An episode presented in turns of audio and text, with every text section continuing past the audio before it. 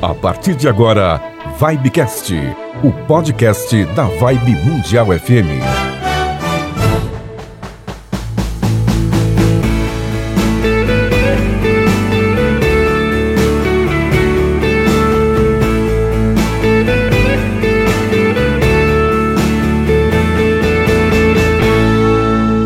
Alô você, estamos de volta com o nosso Vibecast, o podcast da Vibe Mundial FM. Alô você, Samira Chaine. Olá, Toninho Nascimento. Bom dia, boa tarde, boa noite para você que está nos ouvindo de qualquer lugar desse planeta. Exatamente, né? Pelas ondas das plataformas digitais, você que nos acompanha pelo Deezer, pelo Spotify, pelo Google Podcast, tem também pelo YouTube, né? E Sim. pelo próprio site da Vibe Mundial FM, você também tem um link lá, Vibecast, onde você pode ouvir todos os nossos bate-papos com diversos profissionais de diversas áreas, sempre com temas muito bacanas que vão te auxiliar, vão te ajudar a viver bem e melhor. É isso mesmo, né? E o tema hoje é bastante pertinente para o momento, né, Toninho?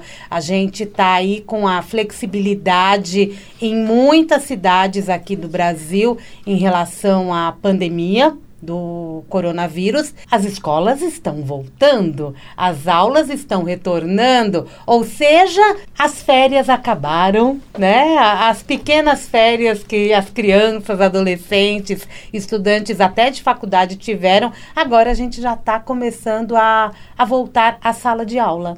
É, eu acho que eu, como pai, eu até defendo também isso, que deveria voltar às aulas mesmo, viu? porque é importante.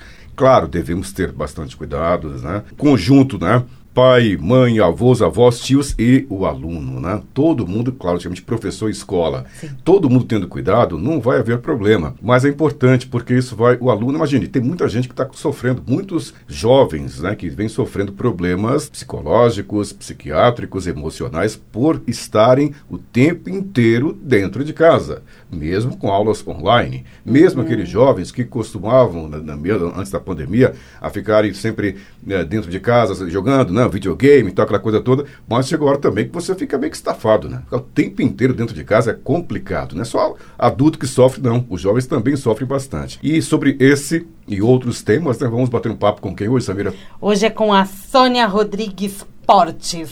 Muito bem-vinda, Sônia. Ela é psicóloga, está aqui com a gente hoje. Bem-vinda ao Vibecast.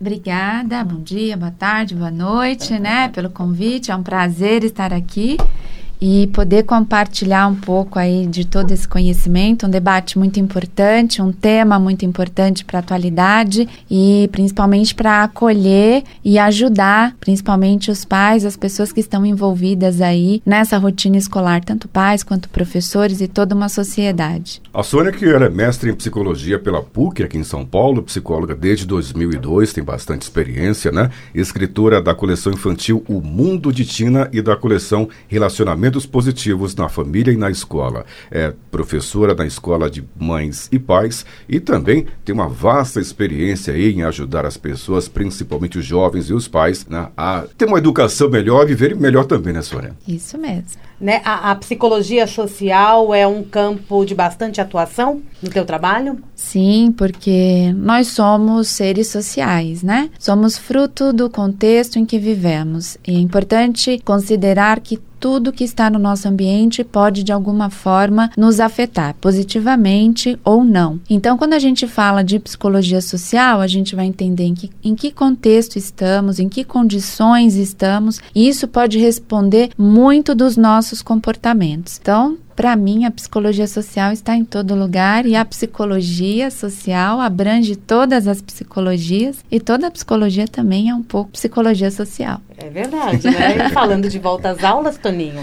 É, inclusive aqui tem um assunto interessante aqui, um, uma matéria que segundo entidades internacionais ligadas à proteção dos jovens e à saúde, corroborando com aquilo que a gente está falando do início aqui do programa, o isolamento prolongado longe da escola e dos amigos pode impactar profundamente na criança crianças e adolescentes. Uma enquete feita pela Unicef em setembro passado, agora, com 4 mil adolescentes, mostrou que, do total, 72% sentiram necessidade de pedir ajuda em relação ao bem-estar físico e mental durante essa quarentena. Porém, 41% não recorreram a ninguém. As aulas presenciais foram as primeiras atividades suspensas em Fortaleza, por exemplo, após o início da pandemia de Covid e estão entre as últimas atividades a, a, a voltar à ativa. Aqui em São Paulo, já voltamos, né? o governo do estado realmente já ele, ele defende isso, que deveria de fato voltou. Algumas escolas, acho que a maioria, tanto escola pública quanto escola particular, a maioria vem fazendo aquele sistema híbrido, né?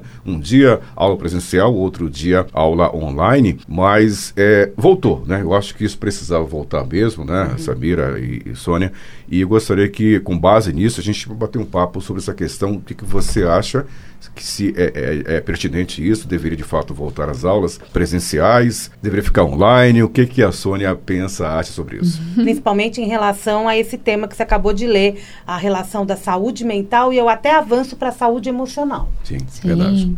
É, é bastante polêmico, muito importante. Cada família precisa se ajustar às suas necessidades. Nós temos aí muitas pessoas confinadas em apartamentos e casas muito pequenininhas, né? Então a gente não tem um espaço adequado para a criança. Nós temos crianças sedentárias, crianças sem atividade, os pais tendo que dividir o computador com os filhos para ter acesso às aulas online. Algumas famílias têm dois, três filhos, o que deixa tudo ainda mais complicado. Então a gente tem aí um sofrimento emocional declarado.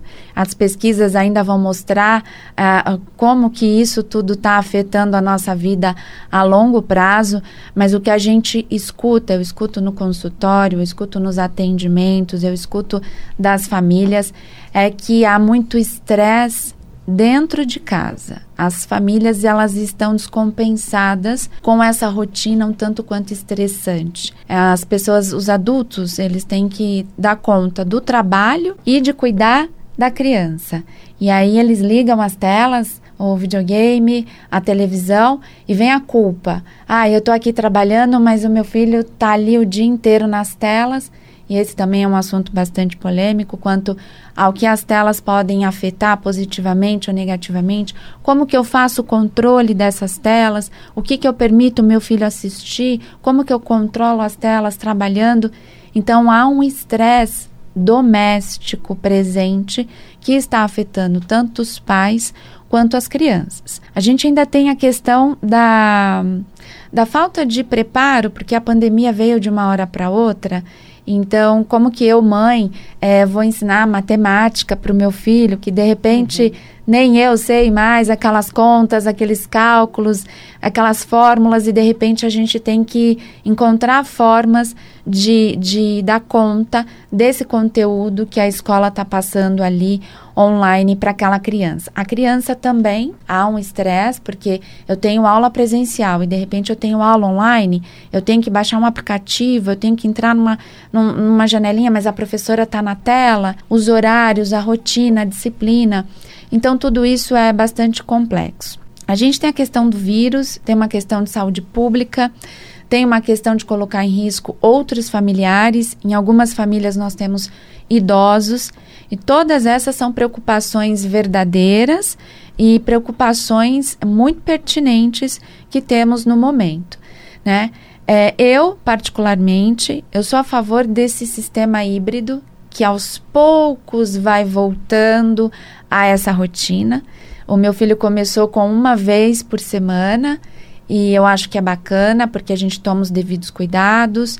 Claro que nem todas as escolas têm essas condições por vários, várias, várias, várias questões que a gente tem aqui para discutir, mas ficou um ano inteiro sem ir para a escola. Como que é a sala de aula? É, o meu é pré-adolescente, então eles não estão nem se reconhecendo, porque em um ano ele cresceu muito, ele tá, foi vestir uniforme, o uniforme não serve e é, é, retomar essa rotina, a vida escolar, a vida social, gradativamente, na minha concepção, ela é muito importante para que a gente possa considerar essa adaptação necessária para o nosso esquema cerebral, entender de que eu estou voltando ao ritmo e de que as coisas aos poucos possam ir é, se encaixando novamente, porque está todo mundo de máscara, está todo mundo usando álcool gel, está todo mundo sentando um longe do outro, os professores, eu brinco com meu filho, né? O professor estava com roupa de astronauta, ele falou, tava, porque usa aquela cápsula, usa máscara, usa luva, usa. Então a gente precisa até usar o bom humor para brincar um pouquinho com isso e ir retomando esse ritmo. Então eu acredito que, na medida do possível, que a gente possa ir aos poucos, gradativamente, retomando as aulas. Eu acredito que psicologicamente, estruturalmente, seja importante aí para que essas condições emocionais da criança possam ir entendendo de que o mundo continua se movimentando e que as coisas continuam existindo na medida do possível dentro do, da normalidade. E a seu ver, a maior preocupação está relacionada aos pais ou aos professores em como lidar com essas crianças e adolescentes? É bem bacana essa tua questão, porque é, é, o que eu venho acompanhando é que escola e família elas vinham num movimento é, muito ruim de competitividade, meio que de batata quente, né? A educação do filho é responsabilidade sua, da escola, a educação do filho não é responsabilidade de casa. E de verdade, as crianças se sentem às vezes um pouco desamparadas com quem é que me dá as orientações, o que é que eu devo seguir. A escola cobra a família, a família cobra a escola, e eu acredito que nesse momento família e escola, elas tenham que novamente se unir e entender que somos todos partes desse tecido social, somos todos responsáveis pelas crianças e que nós, como sociedade, precisamos nos ajudar. E que, mais do que nunca, a família precisa confiar na escola e a escola precisa contar com o apoio da família. Então, deixar o meu filho lá na escola também não é fácil para mim mas eu preciso confiar que aquele professor ele está orientado adequadamente, que aquele ser humano também tem medo de ser contaminado e numa escola pública a gente tem a questão do medo do desemprego, né? Então tem essa questão de que aí eu tenho que ir trabalhar e essa, essa pressão capitalista, mercadológica que existe, que a gente não pode descartar, desse respeito que precisa existir entre todos e dessa, dessa confiança que precisa ser restabelecida entre sociedade e escola. Então, muito diálogo, muita conversa da escola com a família, é o momento da família participar mais do que está acontecendo na escola e da escola participar mais da vida das famílias. Então, eu acredito que talvez nós tenhamos coisas boas para aprender com tudo isso e, re, e reeducar, entender que essa sociedade funciona com cooperação e não com competitividade nem com culpa. Acho que isso é, é um ponto importante. É, cada um também tem que ter sua responsabilidade. Né? Um grande problema também da, da sociedade é esse, né? Os pais acham que a educação dos filhos fica por conta da escola são os professores, a escola, né, que vão educar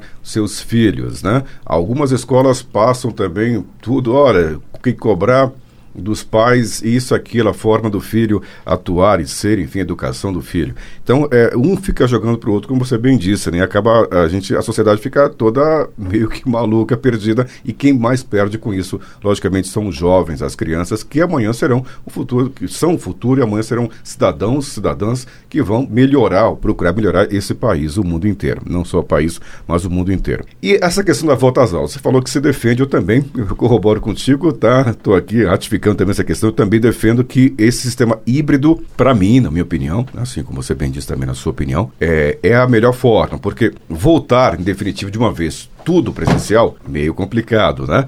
de continuar online, também eu acho que não vai ajudar, que não vai ser legal. Claro, cada um vai defender o seu, cada escola, enfim, cada estado, cada cidade, mas eu acho que realmente o sistema híbrido, porque aos poucos, né? A criança. Meu filho, por exemplo, voltou, começou as aulas agora no início de fevereiro. É, ele, tá, dia sim, dia não. Então, uma semana ele é, fará aula, terá aula duas vezes por presenciais, duas vezes por semana, né? E na outra semana, três vezes, né? Tipo, segunda, quarta, sexta, depois terça e quinta, e assim por diante. E eu creio, creio que isso vai ficar aí pelo menos né, mais uns, uns dois, três meses. Agora, os pais têm dificuldade, Sônia, com relação como você falou, todo mundo, de repente, Um ficava lá, ficava cá, e veio, veio o coronavírus, essa Covid, essa pandemia, e deixou todo mundo em casa. Casas pequenas, famílias grandes, e agora? Então falta paciência para os pais, e os filhos de repente são é, hiperativos, aí complica tudo. E como uh, se integrar nesse, nesse novo modelo? É, como os pais devem ajudar a criança nessa nova rotina? O que, que você acha? Bacana. É, quando a gente fala de estrutura né, familiar, a gente está até contando aqui com uma casa, um apartamento. A gente não pode deixar de falar de famílias que não têm nem Wi-Fi, nem é, a própria internet para poder Sim. acessar, para ter aula online. Então, infelizmente, o que eu venho percebendo é que algumas crianças é, perderam a, o ano ah, houve um número interessante de crianças que evadiram porque abandonaram. Porque se a gente pensar, por exemplo, numa manicure que não tem celular para todo mundo, que não tem Wi-Fi, que precisa trabalhar uma diarista e que não tem equipamentos ou que ela não consegue supervisionar adequadamente o acesso dessa criança à sala de aula. É, então, quando ela. É, isso foram, foram relatos em, que eu ouvi, né? Quando ela se deu conta, o aluno já tinha perdido ali o seu ano letivo, né? Então, cada família vai se ajustando da maneira que dá. Alguns casais, por exemplo, fizeram revezamento. Bom, de manhã eu trabalho 100% na, na empresa e você trabalha e cuida das crianças. Depois eles trocavam, faziam um revezamento. No período da tarde, trocava, um ficava com as crianças e trabalhava e o outro só trabalhava. Para trabalhos, para funções em que há essa flexibilidade, os horários colocou a criança para dormir, você vai lá fazer o seu trabalho, trabalhar um pouco mais cedo, trabalhar um pouco mais tarde. A flexibilidade é a palavra que pode ajudar bastante nesse aspecto. Não levar as coisas tão ao pé da letra nesse período. Então, às vezes, o ideal vai ser o, necessário é ficar assistindo televisão. Não conseguimos descer para quadra na pandemia. Houve momentos que né, a gente não podia aproveitar ali quadra, espaço de condomínio. Tem que ficar em casa. O pai precisa trabalhar, a mãe precisa trabalhar. Então, fica na televisão, vamos fazer o que dá para fazer naquele momento com as ferramentas que se tem. Então é muito importante que os pais tentem não se cobrar tanto nesse momento e não cobrar tanto das crianças também. Nós estamos voltando. Então agora tem que fazer mochila de novo, tem que preparar a lancheira, tem que cuidar do horário do transporte, coisas que as crianças esqueceram. Uhum. Agora eu tenho que pôr uniforme, né? É, o meu tava lá, quantas vezes ele assistiu aula só de cueca e camiseta? Ninguém tá vendo da cintura para baixo mesmo, né? Então agora ele vai vestir roupa para ir para escola, eu falo, e, e tá faltando meia, tênis, ele precisa também desse espaço de adaptação, porque às vezes o adulto ele tem pressa, ele tem um ritmo mais acelerado do que o ritmo da criança. E a criança nem ao supermercado estava indo. Então essa flexibilidade de não se exigir tanto, de não exigir tanto da criança, de perceber que a criança está ali retomando, que ela também está entendendo o que está acontecendo, eu acredito que isso seja muito importante. Então fazer o seu melhor, fazer o que for possível e confiar que as coisas estejam caminhando e que a gente está conseguindo aí cumprir com o nosso papel nesse momento tão crítico. E precisa, né? Precisa, os pais precisam entender esse movimento da criança também. Mas também tem uma outra questão que é aquela criança que também não quer mais sair de casa, Ai. né? Que muitas escolas estão questionando as crianças no sentido até adolescente. É, você quer fazer aula online ou você quer ir para aula presencial? E um grande número está dizendo eu quero continuar em casa. Uhum. Você acredita que isso seja comodidade ou um, uma questão de relacionamento até para as crianças mais tímidas ou acaba sendo também o medo da contaminação?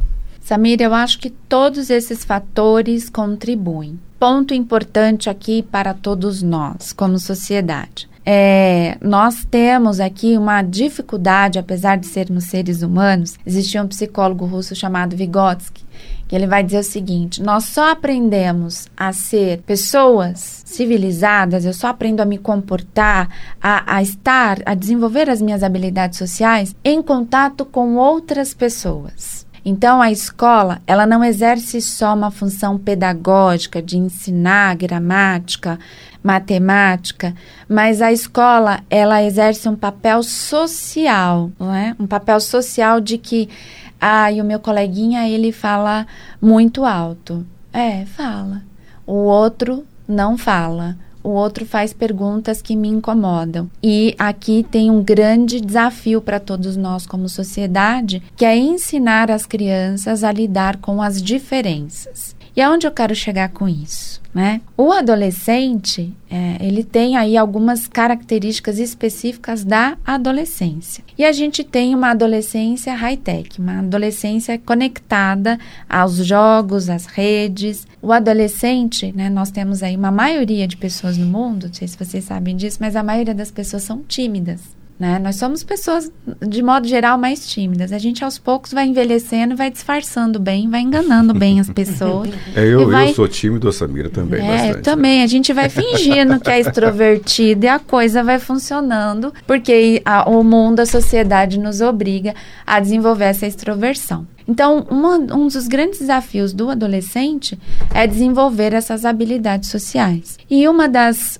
das defesas mais comuns do ser humano é a fuga, é evitar os contatos sociais. Então, principalmente com os adolescentes, fica aqui um alerta, a gente precisa tomar um cuidado maior, porque essa tendência de se trancar no quarto, de usar o videogame, de conversar com as pessoas só por chat, ela é muito menos desafiadora do que o dia a dia, do que lidar com a, as questões comportamentais do grupo. Então, para os adolescentes que estão gostando de ficar em casa, fica o alerta para os pais de que é fundamental e é muito importante que a gente sustente e alimente a necessidade de estar em contato com outros adolescentes da mesma idade.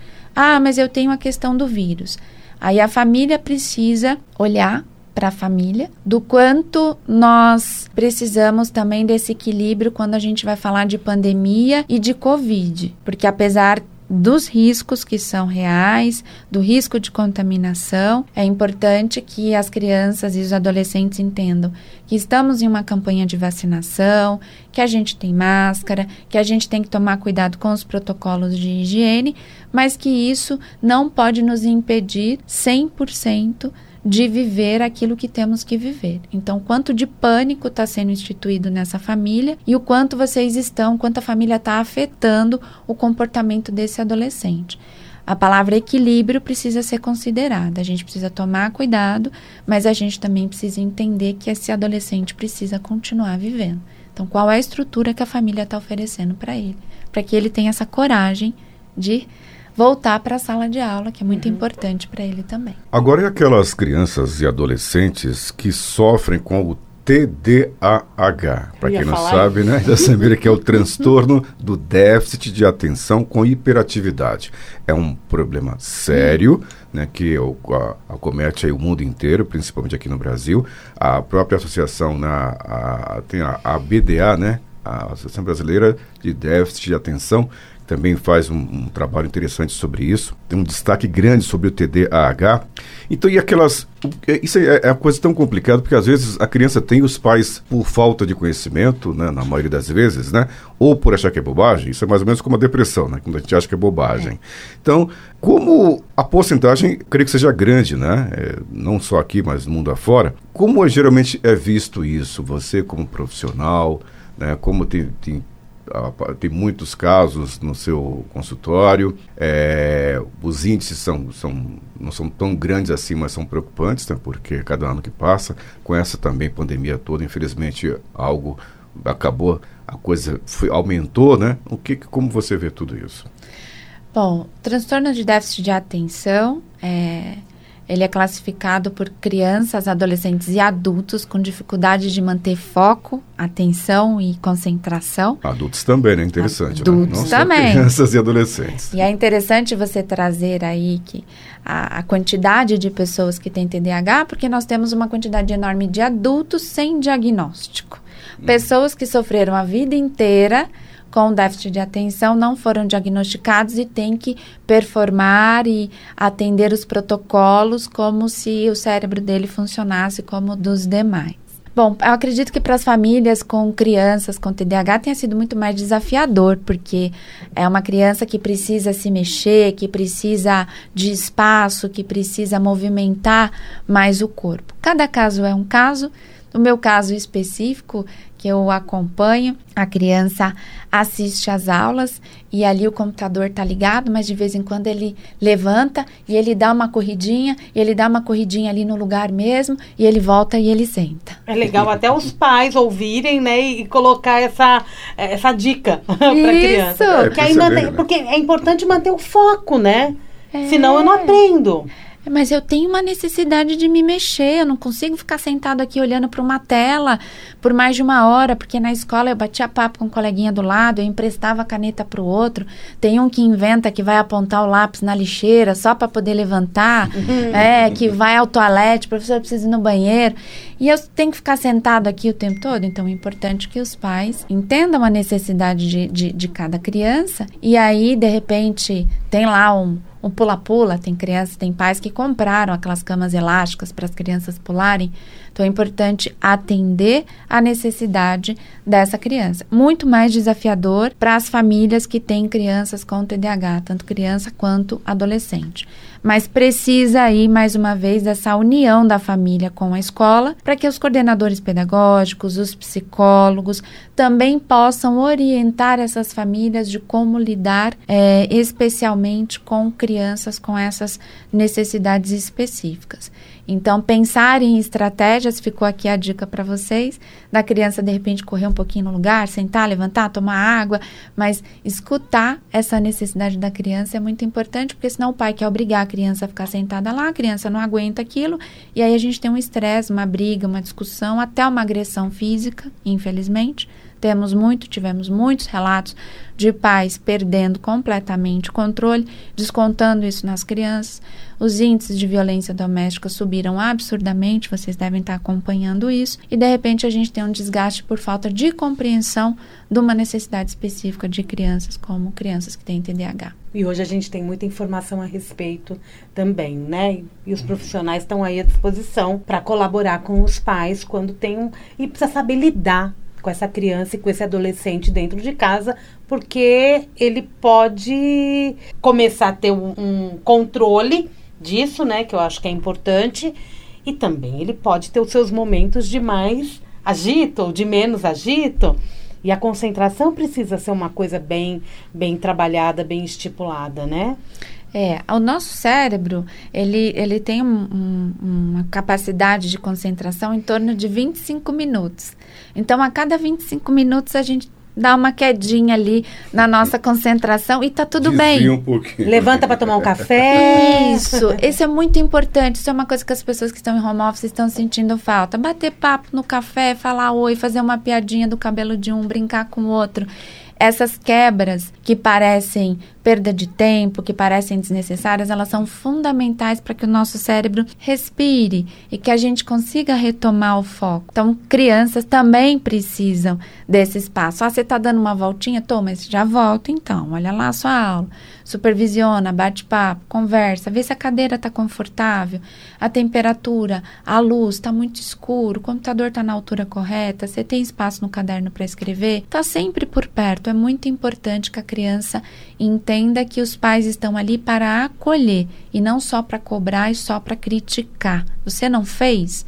Você está com dificuldade? Essa cadeira precisa de uma almofada nas costas? Você está bem? Você está alimentado? Então, essa parceria ela é fundamental antes de criticar e antes de cobrar. Muito uhum. importante. O adolescente ele tem mais distração até? Até pelo contato na, nos chats, é, maior até que a criança.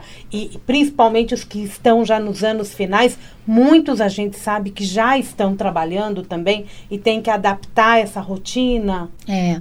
Os adolescentes têm um festival de, de nós também adultos, né? De distrações. Facebook, YouTube, Instagram, tivemos aí a chuva de lives, chuva de, chuva de conteúdos interessantes na internet. E aí uma boa conversa, né? Com a família. Filho, olha, nós temos essas matérias aqui, esse horário para cumprir. Como que você está distribuindo seu tempo? Você precisa de ajuda? Vamos fechar essas janelas que te distraem? Vamos pensar em estratégias de concentração? Compartilha com teu filho adolescente, com teu filho jovem, com seus parceiros, com seus colegas, o que, que vocês fazem para se manter con concentrados em casa, no tédio de casa? Compartilha, às vezes uma estratégia, uma dica bobinha pode ser muito funcional para o outro. Então, os adolescentes têm muito mais possibilidades de distração e conversa, muita conversa, para que o adolescente entenda que ele está em casa, ele está em homeschool, mas ele não está na hora de lazer, ele tem ali as responsabilidades para cumprir. É, que às vezes eles querem até ficar acordados a madrugada toda, conversando ali e jogando no Discord. Ah, eu sei, meu filho, por exemplo, ele, agora não, porque até que minha mulher é mais polícia do que eu. mas, mas, ela é mais general. Mas o. mas uh, ele antes, né, das aulas eh, começarem a começar, ele estava fazendo. Ele dormia três, quatro horas. Era no dia seguinte que ele dormia, né? É. Então agora, não, agora a mãe já colocou o seguinte: você tem que dormir no máximo às 11 horas porque vai ter que acordar cedo para ir para estudar. Ou seja, o home, homeschool, como você disse, né, na, em casa, até mesmo presencial na escola. É muito bacana esse exemplo que você trouxe, porque lá em casa também né? Você é general também, também, né? também tem essa questão, né? A escola teve um determinado momento que achou que começar a aula às sete não estava funcionando, decidiu começar a aula às oito. Ele adorou, né? Mais que tarde, assim eu vou mais dormir tarde. uma horinha mais tarde. e é muito legal que a gente preste atenção e troque isso aqui, porque fica assim, um dia é 20 minutos mais tarde. Outro dia são mais 20 minutos mais tarde. Quando você percebe, a criança que era para estar tá dormindo às 10 está dormindo meia-noite, né? Uhum. Nas férias, ele podia dormir meia-noite. Tá tudo bem, você tá de férias. E aí fica a dica. Você quer dormir mais tarde? Tá bom. Mas estipule limites para acordar, para a hora de acordar. Porque senão o adolescente troca o dia pela noite. Troca fácil, né? Fácil, é. Troca fácil. Então, assim, a gente tem que ter muito jogo de cintura, muita, muita, muita conversa. Você, assim, você quer dormir um pouco mais tarde? Quero. Mas amanhã é domingo, por exemplo. Amanhã a gente vai ficar em família, nós vamos passear, nós vamos fazer coisas. Então, fica a dica. Qual é o limite para se acordar nas férias. Dá um limite. Nove horas. Você quer ficar até mais tarde? Eu vou te deixar aqui até uma hora. Você quer ficar aí no computador, adolescente? Mas você vai levantar no máximo às nove sem reclamar. Tudo bem? Tudo bem. Então, você quer dormir um pouquinho mais tarde, até às nove você acorda e cumpre com as suas atividades combinadas aqui em casa. Porque, mais uma vez, essa troca da noite pelo dia é uma maneira de se isolar. Porque de dia tá todo mundo acordado, então eu durmo. E na hora que tá todo mundo dormindo, eu tô acordado. E é muito importante para o adolescente a, o convívio com a família. É aí que a gente vai construindo esse distanciamento. Os horários vão ficando muito diferentes e às vezes a gente acha que é bobagem deixar um pouquinho mais tarde, mas isso vai comprometendo uma série de outras questões da família. Então é importante a gente prestar atenção nisso curioso, né? Essa volta, volta de férias é bem diferente.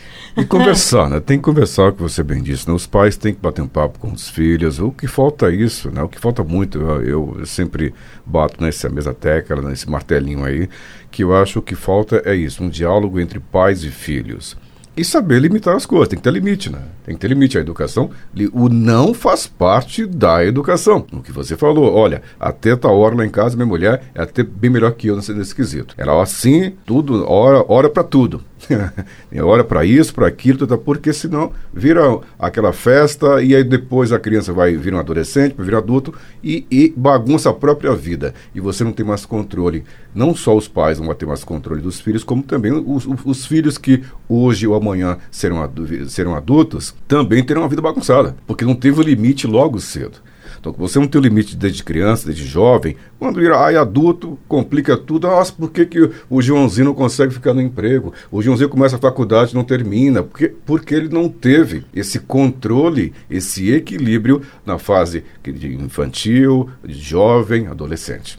Você está corretíssimo. Né? Na psicologia positiva, a gente sempre está ali em torno de regras e combinados. Porque você, ah, eu tenho que determinar a regra. E às vezes os pais, eles se descontrolam quando eles determinam uma regra e essa regra não é cumprida. Faz parte também do protocolo da criança, do comportamento da criança, do adolescente, testar as regras testar a sua capacidade de pode 8, pode 8 e 10, pode, pode 8 e 20. Você pode ter essa capacidade de negociar, de combinar, de ter o bom senso, isso é muito importante, mas não esqueça desses limites. Dar limite é dar amor. Criança, ela sente quando ela está sendo cuidada, quando ela está sendo amada. E se ela fica muito solta, além de não sentir esse acolhimento é, familiar, né, da, da, de dentro de casa, ela apresenta todas essas dificuldades e várias outras que você acabou de citar para viver em sociedade. Isso é muito importante. É, eu tenho uma, uma questão aqui em relação também às crianças que passaram também por sentimentos, emoções mais negativas durante a pandemia. O luto, a doença afetando uh, familiares independente de ser dentro da casa dela, né? Mas um familiar com quem ela tinha uma relação e de repente ela foi impedida de ter esse relacionamento e, e existiu isso. A questão, os pais a gente sabe que conviveram com a criança neste período. Os professores, os diretores e os colegas não. Como que você pode nos orientar e orientar professores a dar o acolhimento a essa criança? Olhar para cada criança e adolescente individualmente no sentido de saber o que aconteceu na vida delas nesse período é uma questão importante para o acolhimento? Muito bacana, Samira. É, existem vários especialistas falando sobre isso. Quem quiser aí tem o Léo Freiman, tem o Rosandro, tem várias, vários, vários psicólogos mais é, famosos aí trazendo isso à tona para a mídia. E a gente, com a Covid, com a pandemia, ela nos desafia a falar e a pensar sobre morte. É, e nós vínhamos numa, num movimento de, ai, ah, faleceu um parente, não leva a criança para o velório. E a criança, de repente, não participa desse ritual tão importante da nossa cultura. Nós nascemos, vivemos e morremos. Então, acho que você traz para a pauta um grande desafio social, que é trabalhar a questão do luto e da morte. Porque em algum momento da vida todos nós perderemos ou já perdemos alguém. Então há um tabu na nossa sociedade para trabalhar o luto, para trabalhar a morte. Com a pandemia, nós temos várias pessoas com casos na família, ou do vizinho, ou de alguém conhecido que foi uh, com a Covid. Então, acho que essa é uma pauta muito importante para os próximos projetos pedagógicos, para a preparação dos professores, para a preparação da escola, para a gente lidar melhor com o luto. Eu, mais uma vez, eu acho que numa sala de aula, dificilmente nós teremos só uma criança que tenha passado por isso, uhum. com os números que nós temos atualmente. Então, é um assunto que vai ser necessário trabalhar coletivamente. As, as, salas de aulas precisarão trabalhar essa questão do luto e da perda. Claro que cada luto, um luto, diferente de uma pessoa mais velha, um vizinho, ou o luto de um, de um pai, um luto de uma mãe, que também é, com certeza aconteceu e aí cada caso precisa ser olhado com o devido cuidado, cada criança na sua faixa etária, o grau de parentesco e como cada criança sentiu isso. Mas a morte, fatalmente, ela faz parte da nossa vida. E é algo que a gente precisa começar a encarar de frente e tratar isso com as crianças, quebrando esse, esse grande tabu que é o, o luto e a morte. Perfeito. Trabalho para, né, para todos, né? não só para professores e pais. Agora, Sônia, é, falamos sobre né, volta às aulas, mas com um tópico mais forte aí com relação a, aos jovens, adolescentes, mas tem também a questão das creches, né? As creches estão reabrindo agora em São Paulo também, né? o governo municipal já começou a reabrir as creches. E como é para os pais, né?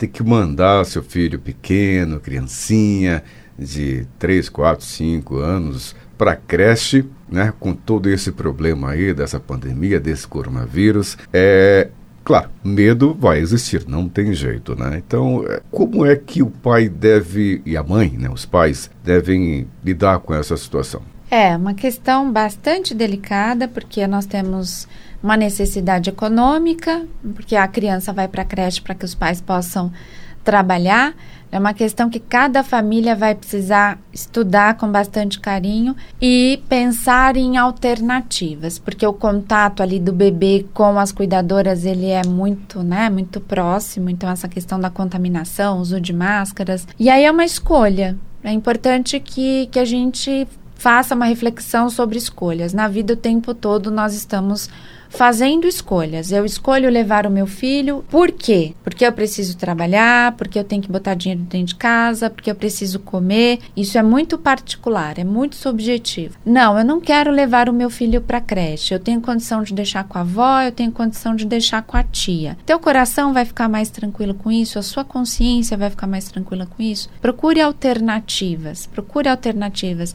Mais uma vez, nós vivemos um momento em que as pessoas são muito competitivas, cada um na sua, conversa com a família, conversa com os vizinhos. De repente, uma mãe pode cuidar de duas, três crianças.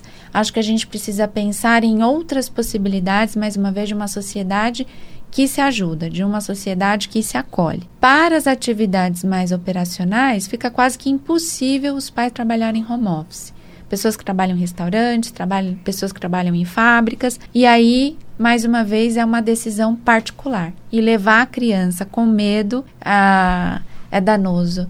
Tanto para a sua saúde física, porque você vai ficar com medo dessa contaminação, quanto para a sua saúde mental. Então, eu sugiro pensar em possibilidades que possam deixar o seu coração um pouco mais tranquilo. E ficar confiante, né? E conversar com quem cuida das crianças dentro das creches também, né? Fazer uma, uma vistoria pessoal, né? Isso. De como tudo isso está funcionando para que essa para que essa mãe, esse pai tenham a confiança de deixar e eles possam trabalhar com tranquilidade, que não adianta também você ir trabalhar com a cabeça em outro lugar. E isso acontece. Isso é muito importante, porque de repente eu não quero deixar de trabalhar, eu vou trabalhar preocupado, vou estressado, e aí essa conta pode sair mais cara do que de repente possa se imaginar. É Agora, e os profissionais? Nós sempre falamos dos pais, né, dos filhos, e os profissionais, os cuidadores, os professores, os zeladores, os diretores, enfim, todo mundo que trabalha em escolas, que trabalha em creches, como está a cabeça desse povo para tudo isso? Como se preparar também? Até porque to todos também, ou quase todos, são pais também, e mães, né? Também. Nunca se falou tanto em saúde mental, em acolhimento, em psicologia como nesse último ano. Inclusive foi tema da redação aí da última prova do, do Enem, foi essa questão da saúde mental.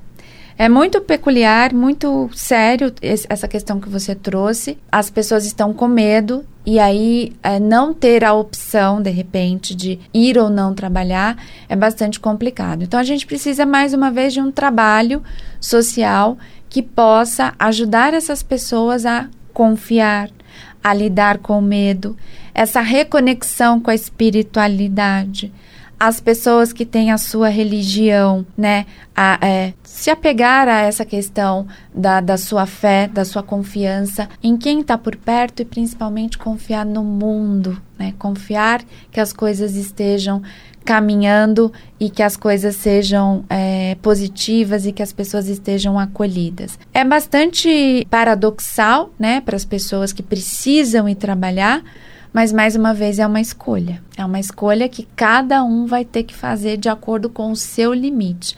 Qual é o meu limite? O que é que eu vou, o que é melhor para mim, o que é melhor para minha família? Diálogo mais uma vez com os profissionais da escola, com os profissionais da empresa, eu tenho condição psicológica de voltar a trabalhar, eu tenho muito medo de ser contaminado, eu estou sentindo como eu me sinto indo para o trabalho, eu me coloco em risco, eu me sinto em risco. Então é muito importante que as empresas consigam fazer um trabalho de acolhimento é, psicológico e que as pessoas confiem também nessas empresas e que consigam compartilhar as suas dores. Então, acredito que grupos, conversa, diálogo, terapia possa ajudar a sociedade a enfrentar esse momento tão delicado aí para todos nós. É muito mais do que disponibilizar álcool gel em, todos em todas as dependências, né? E, e obrigar o uso de máscara. Tem que fazer tudo isso, mas também tem o diálogo. É, que cada empresa possa usar bom senso, cada escola possa usar bom senso. Do que adianta eu ter um, um, professor acuado, com medo de ser contaminado, em pânico? Pode acontecer, algumas pessoas desenvolvem pânico, eu tenho medo do vírus. Esse professor precisa ser mantido home office. Por quê? Porque ele não tem condições psicológicas de, de fazer um trabalho que possa deixar as crianças, de repente, desculpa, seguras, é, se ele, de repente, não se sente seguro para fazer o que ele está fazendo. Então, uma atenção psicológica das empresas para com os seus funcionários e que os seus funcionários consigam ter esse diálogo. Acho que o que você colocou, Samira, foi muito bacana. É muito além do que álcool gel, muito mais. Bom, falamos sobre pais, sobre crianças, adolescentes, sistema secundário, mas tem um detalhe, tem um sistema também o, o, o, superior, né? O universitário. E o jovem universitário, Sônia, porque o que acontece? Eu, até conversando com alguns pais aí, muitos disseram que os filhos, né, cancelaram, que trancaram a faculdade, porque acharam que não estava sendo interessante ter uma... Estou parecendo aquela, o sistema de a distância, né? EAD. É, EAD, né? Poxa, eu estou pagando a faculdade para fazer um EAD, não é? E por, até porque é, não, é, não é tão proveitoso quanto presencial. O que fazer, o que os, os pais devem fazer, o que o, o, o jovem universitário deve fazer para manter isso, essa pegada aí de continuar na faculdade? As faculdades particulares, creio que devo retornar agora em fevereiro, março, as públicas somente em abril. Minha filha estuda na USP, ela diz que só volta em abril.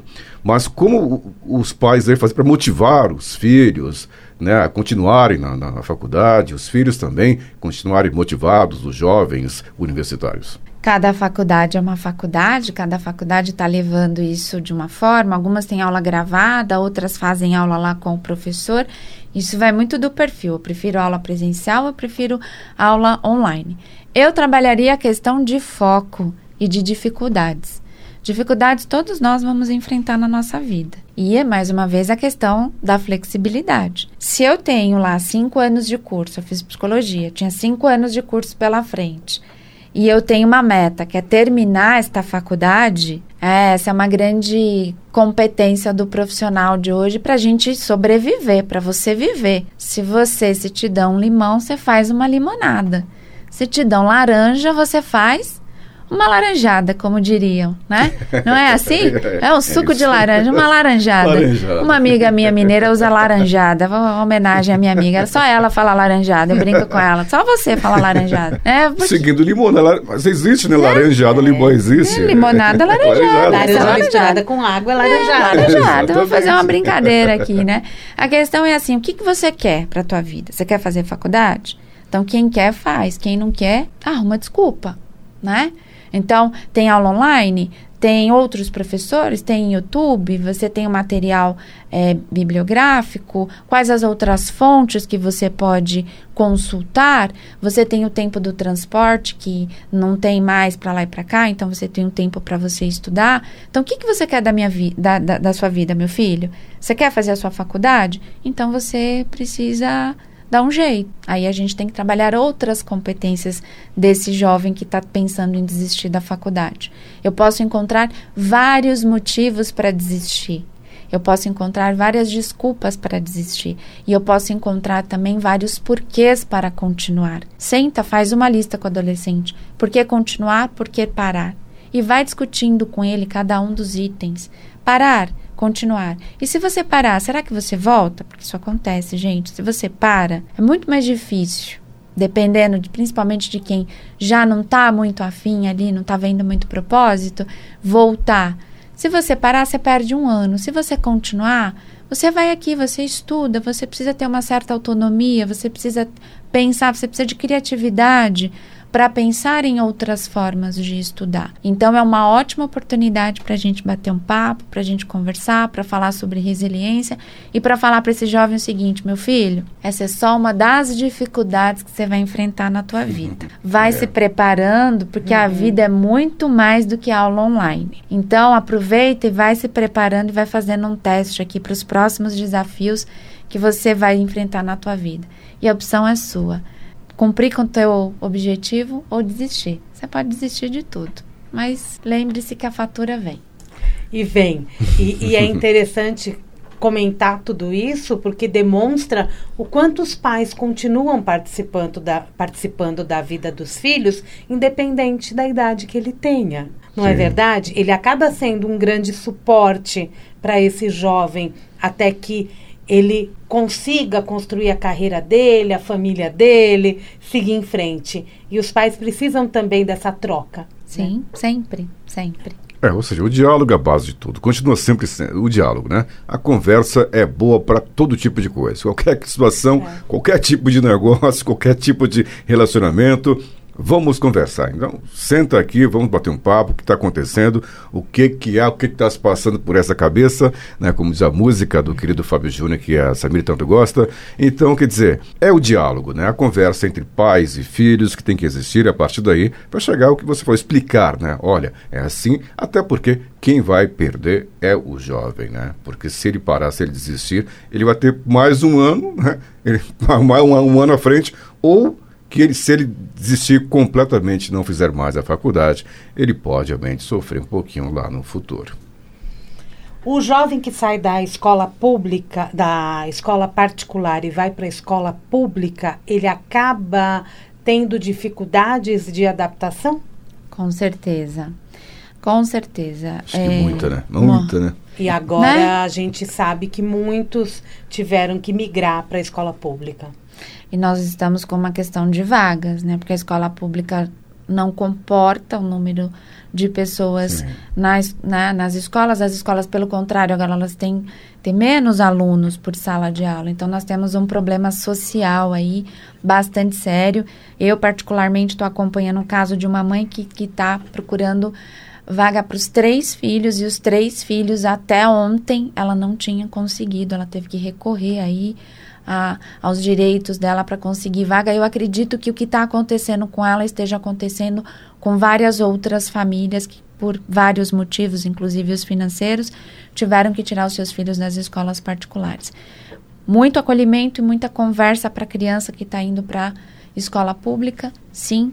Temos aí uma questão de adaptação também bastante séria. Além de voltar às aulas, voltar para uma outra escola, voltar para uma escola pública, sim, nós temos aí várias questões a serem discutidas. É isso mesmo. E moçadinha, voltaram às aulas de educação física. é bom lembrar, né? Movimentar esse corpo, né? Que não pode ficar só trancado.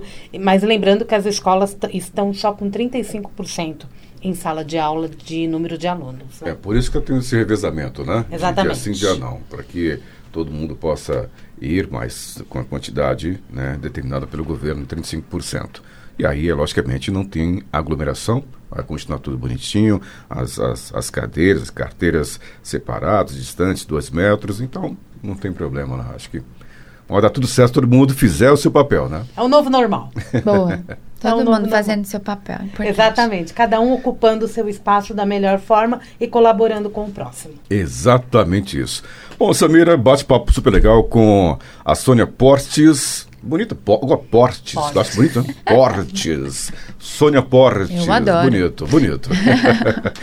super profissional aqui, uma psicóloga é, bastante conceituada, mestre em psicologia pela PUC, né? Está desde 2002 aí ajudando famílias, pais, alunos, professores, crianças, adolescentes e adultos também, né? Todo mundo, afinal, todo mundo precisa é, de uma ajuda, principalmente psicológica, né? E, esse, e o mundo hoje, aliás, é, o problema do mundo hoje são as doenças emocionais, que viram doenças psicossomáticas, né? E aí complica tudo não é nem mais a questão física, claro, coronavírus que é uma coisa à parte aí, que infelizmente esse vírus que veio, mas Tomara que ele vá embora e o quanto antes, né? agora com as vacinas. Vamos expulsar, sai, sai desse mundo que não te pertence, sai daqui.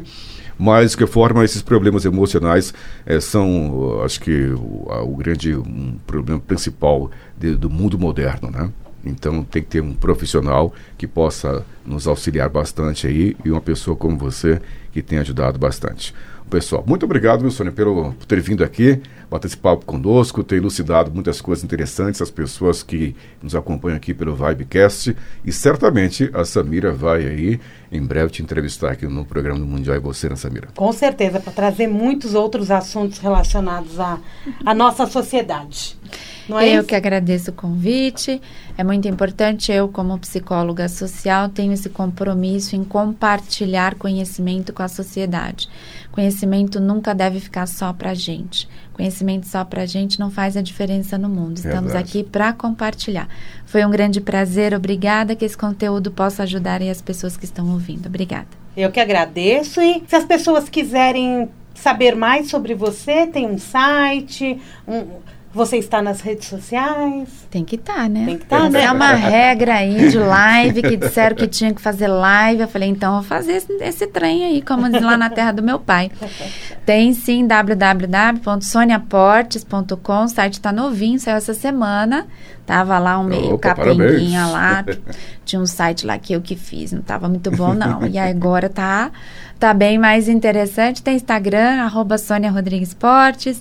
Tem o Facebook, digitando Sônia Portes, eu apareço, gente, com facilidade. Joga aí no Google que vocês me acham. Então tá bom, muito bom. Então conversamos com a Sônia Portes.